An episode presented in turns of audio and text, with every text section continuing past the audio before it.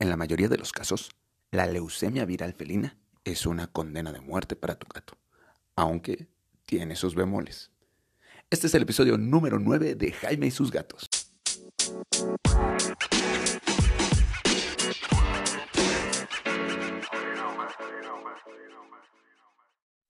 Hola, ¿qué tal? Yo soy Jaime, soy un cat lover y comparto mi vida con cuatro maravillosos gatos que han cambiado mi forma de ver el mundo drásticamente. El día de hoy va a ser un episodio, un episodio que está pensado para que te preocupes y que te ocupes de la salud de tu gato. Este episodio lo voy a empezar contándote el peor fin de semana que he tenido que pasar con mis cuatro gatos. Un fin de semana en donde lloré un montón, muchísimo, y que si bien finalmente todo salió bien, pues bueno, se los cuento y ya van a ver. En ese entonces mis gatos todavía salían mucho a la calle. Eh, y en la noche también están en la calle. Así que pues, tuve una epidemia de pulgas. Motivo para que no salgan tus gatos a la calle si no te preocupa porque los atropellen, los persiga un perro, se pierdan, los envenenen, se quedan atrapados en un árbol, se asfixien, se peleen con otros gatos, etcétera las pulgas. Las pulgas van a venir y te van a picar a ti también, así que haz que tus gatos sean de interiores. Bueno, no me, no me desvío. Ya me desvío. no me desvío. El, eh, tuve una epidemia de pulgas, ya les apliqué un producto que compré yo y finalmente terminó la epidemia de pulgas. Pero a los pocos días a Tara se le inflamó un ganglio. La llevé al veterinario y no sabían qué era. Así que me dijo la doctora, en ese entonces la doctora muy sinceramente se me acerca y me dice, no sé qué es, pero necesitamos hacer una prueba FELP, una prueba de leucemia viral felina. Así que yo dije, ok, pues hágansela. Le hicieron la prueba y luego pregunté. Esto fue un sábado en la mañana. ¿Qué era la FELP? Y me dijo, mira, tienes cuatro gatos. Uno de tus gatos sale muchísimo a la calle y está en relación con todos los gatos de la zona. En ese entonces Cabezón tenía un territorio como gato callejero de cerca de unos 300 metros alrededor de la casa, o sea, era un territorio enorme. Y se llevaba con gatos de todas las casas, gatos callejeros, de todo un poco. dice, la FELP es una enfermedad que les va a reducir drásticamente la esperanza de vida a tus gatos, entre uno y tres años. Y lo ideal es que, pues, que sacrifique esa cabezón. ¿Por qué? Porque como no lo iba a poder convertir de un día para otro en un gato casero, las posibilidades de que saliera y contagiara a otros gatos eran altas. Comprenderán que yo me quedé así de, a ver, espera, ¿qué? Me estás diciendo que si uno de mis gatos está enfermo, las posibilidades de que todos estén enfermos es alta y de que mi gato callejero en ese entonces tendría que ser sacrificado. Y pues sí, sí, sí, era eso lo que me estaba diciendo. Eh, ¿Por qué tenía que sacrificar a Cabezón? La verdad, por ética y por moral. Porque no quería yo exponer a otras personas al dolor que yo estaba empezando a sentir en ese momento. Eh, y dije, ¿y tendría que hacerle la prueba a las otras? Me dijo, sí. Afortunadamente, el lunes a primera hora me llama y me dice, Jaime, ¿te acuerdas que te dije que era muy, muy poco probable que no fuera FELP? Pues no, no fue leucemia. Así que, tranquilo. Respiré como no tienen idea. Y entonces fue cuando dije, mis gatos tienen que ser de casa. Comprenderán que el domingo fue un día intensísimo de investigar acerca de la leucemia y entre más leía de ella, pues sí, me seguía doliendo mucho, mucho, mucho.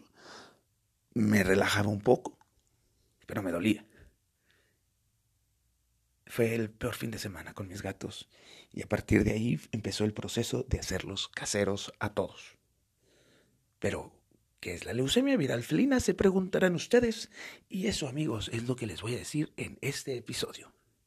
La leucemia viral felina es una enfermedad ocasionada por un retrovirus. Esto es, según me explicaron, un virus que se mete en las células y copia su ADN para después parecer que es una célula del cuerpo. Algo así como el virus de la inmunodeficiencia humana, es decir, el SIDA humano, que también hay SIDA felino. Así que son parientes. Creo que desde aquí ya saben que es un virus algo peligroso. ¿Cómo se contagia? Bueno, se contagia de varias maneras y van a ver por qué. Es que las colonias de gatos, donde hay muchos gatos, eh, tienen un mayor riesgo. Se contagia por peleas, cuando un gato araña a otro, cuando le bufe, le escupe saliva, cuando se intercambian fluidos como la sangre, la orina, eh, cuando se están lamiendo cariñosamente, cuando se saludan frotando sus naricitas, de la mamá a los hijos a través de la leche materna o cuando los está acicalando. Así que esas son obviamente las relaciones sexuales. Y en casos raros, porque este es un virus que no sobrevive fuera del organismo mucho tiempo, también se contagia por eh, tomar del mismo traste de agua o bien por usar el mismo arenero. ¿Cuáles son los signos? Recuerda que con las mascotas no son síntomas, son signos.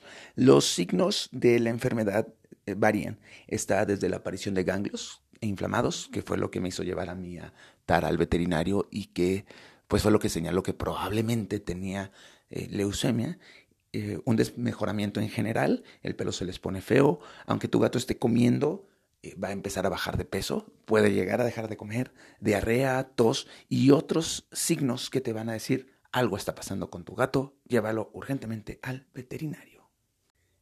No todos los gatos lo van a demostrar. Hay gatos que van a ser portadores, pero lo van a estar contagiando.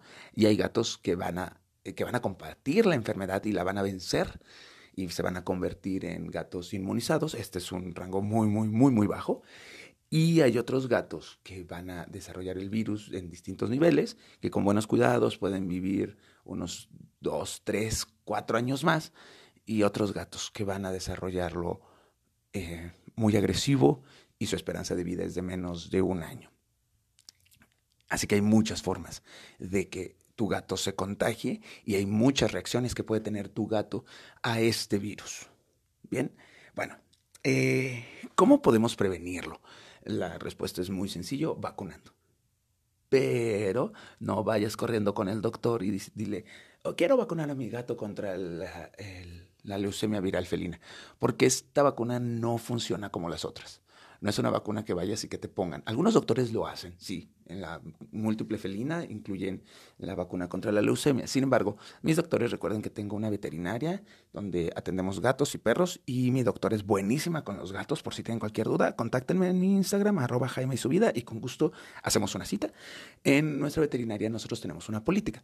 Primero vamos a hacer el estudio para ver si tu gato tiene o no tiene leucemia. Pero si mi gato es casero y nunca ha salido y vive solo. Sí, pero ¿les, ¿se acuerdan que les dije que las mamás también se lo pasan a los hijos? Bueno, hay que ver si tu gatito, que solo llegó de con su mamá a contigo, su mamá capaz que tenía leucemia y se lo pasó, y tu gatito es un gatito portador.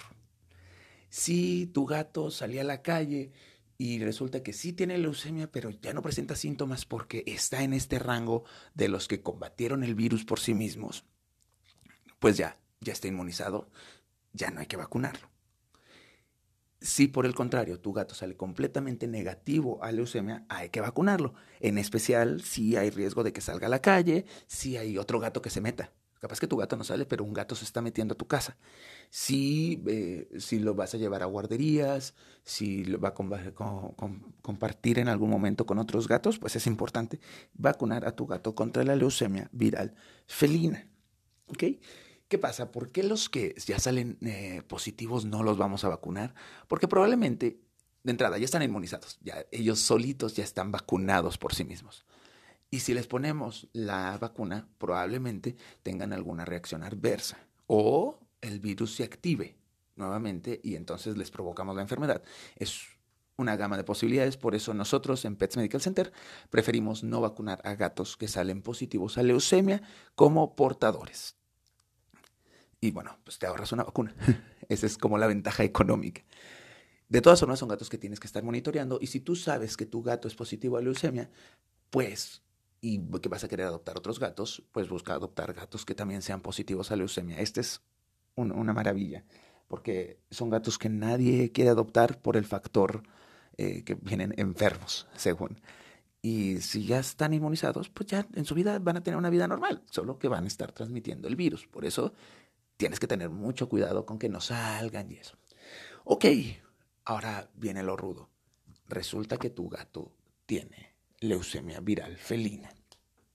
Y lo detectaron a tiempo porque lo llevas periódicamente a revisiones, porque eh, llevas su esquema de vacunación al día, porque eh, se salió, regresó e inmediatamente lo llevaste a hacer el análisis. Bueno, aquí hay varios factores que van a ampliar sus expectativas de vida. ¿Por qué te lo digo? Porque el tratamiento aquí en México es muy caro. Cuando pasó lo que les comenté de Tara, me dijeron cuánto costaba el tratamiento y el tratamiento me salía aproximadamente, en dos mil pesos al mes por gato.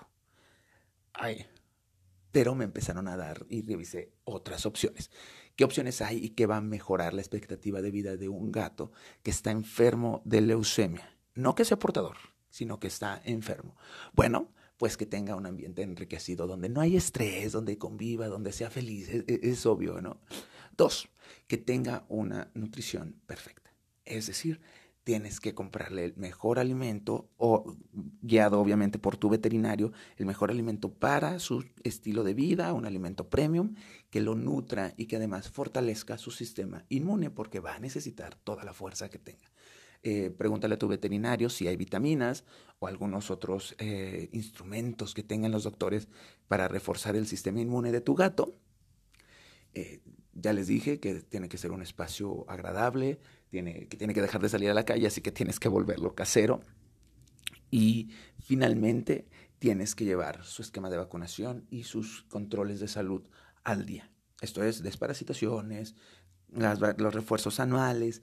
El sistema inmune de tu gato va a empezar a debilitarse, así que lo que tenemos que hacer es todas estas acciones que van a ayudar a que su sistema esté mucho más fuerte.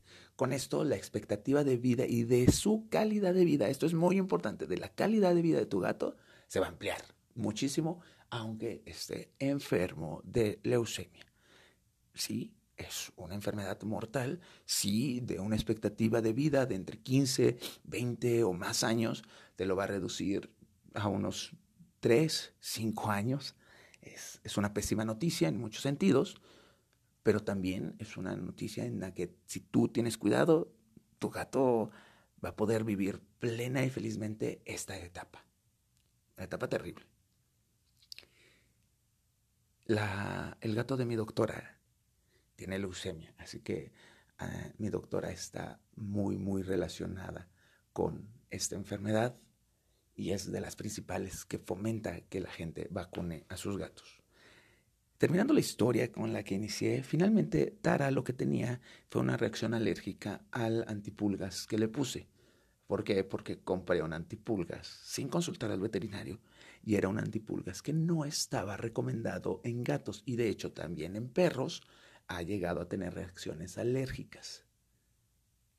Sí me relajó, pero me metió un susto terrible, como podrán imaginar, porque yo sin saber, lo que entendí fue, tu gato callejero va a tener que ser sacrificado y tus otras gatas en un año van a morir de manera horrible. Y esto, como pudieron ver, no es cierto. Tenemos que hacer cambios en casa, tenemos que hacer cambios en la nutrición y vamos a ampliar el tiempo que vivan con nosotros y que sean muy, muy, muy felices y vivan sanos y fuertes. Y si tu gato no tiene leucemia, ¿qué esperas? Dale este estilo de vida para que pase lo que pase, tu gato viva muchos años contigo, que sea feliz, que esté saludable, que te quiera mucho. Este fue un episodio un poco, un poco serio, lo sé, pero era un episodio que les debía. Les dije en el episodio anterior que les iba a hablar acerca de la leucemia viral felina Así que aquí está para terminar todo el ciclo de vacunación de los gatos. Y, también porque eh, se necesita mucha, mucha, mucha información sobre la leucemia. Si tienes muchos gatos y uno sale, hazle el estudio a todos y monitorealos. No todos se van a contagiar, pero todos van a estar en riesgo de contagiarse constantemente. Así que vas a tener que tener un mayor control de la vacunación. Recuerda, que el objetivo de este podcast es que tú y tu gato vivan juntos y felices por mucho tiempo y por eso hice este capítulo serio, formal. Bueno, pues creo que lo voy a dejar hasta aquí. Te recuerdo, sígueme en mis redes sociales, pásame tus preguntas, están saliendo algunas dudas. Si estás en la Ciudad de México, yo te recomiendo que vayas al consultorio de la doctora Tamara, que está en Coyoacán. Eh, si me escribes a arroba Jaime y su vida, ya sea en Facebook o en Instagram, te paso la dirección. Ella es experta en gatos, es, como la gurú de los gatos, así que puedes ir con ella. Si estás en Querétaro, contáctanos y mis veterinarios con mucho gusto te orientamos en los cuidados de los gatos. Y si estás en otro estado, dime de qué estado estás y veo si conocemos a alguien que sea experto en gatos en tu estado en particular. Pásalo muy bonito, sígueme, pásame tus preguntas. Nos vemos el próximo 14.